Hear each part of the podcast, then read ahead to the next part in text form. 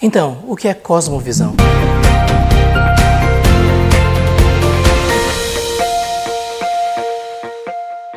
Você já deve ter ouvido falar sobre esta palavra e muitas vezes usada no contexto mais acadêmico e filosófico, mas cosmovisão é basicamente a forma como nós enxergamos a realidade, como nós enxergamos o mundo, como nós enxergamos as pessoas e a sociedade.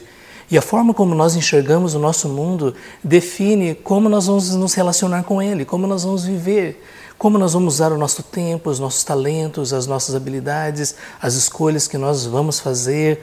Tudo isso é definido por nossa cosmovisão, pela forma como nós percebemos a realidade. Por isso eu creio que é tão importante nós refletirmos sobre isso. Nem sempre nós estamos cientes de que nossas escolhas, elas não são feitas pelas circunstâncias, elas são feitas a partir da forma como nós enxergamos a nossa vida. E quando a gente para para pensar sobre uma cosmovisão cristã, nós estamos falando sobre a forma de ver o mundo sob uma ótica cristã, enxergar o mundo com os olhos de Cristo, perceber a realidade não a partir de uma filosofia nihilista, não a partir de uma perspectiva espiritualista, mas perceber o mundo a partir dos olhos de Cristo. Isso é cosmovisão cristã. Eu queria perguntar para você, como você enxerga o mundo? Como você observa a natureza, a sociedade, as pessoas, o seu trabalho, os seus estudos, o seu lazer? Tudo isso é importante. E quando nós olhamos para o ensino de Cristo, nós descobrimos que nós podemos perceber a realidade com olhos totalmente diferentes.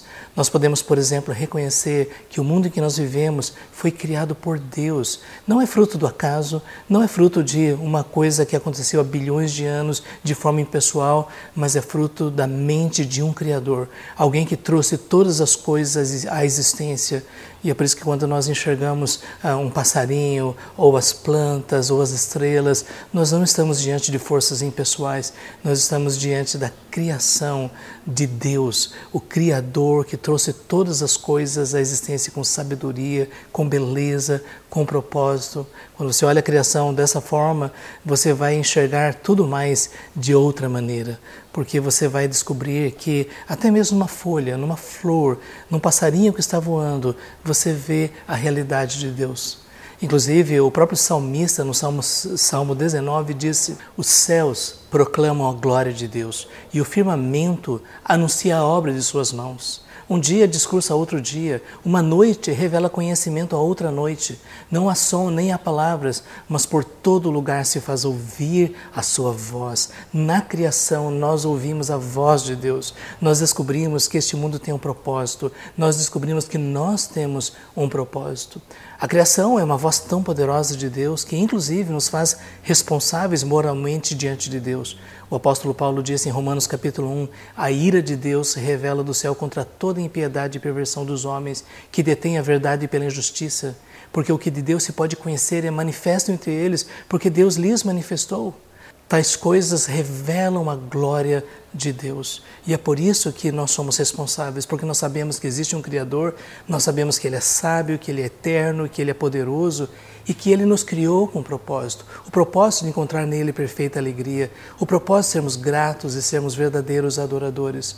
E quando nós nos afastamos desse propósito, nós experimentamos as consequências de uma vida distante de Deus.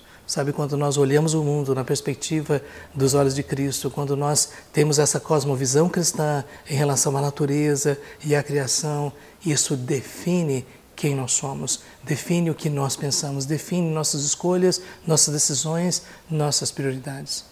Por isso eu gostaria de dizer para você, estudar cosmovisão é algo tão importante. E a verdadeira cosmovisão, ela nos é dada a partir do próprio ensino de Jesus, dos apóstolos e profetas nas Escrituras.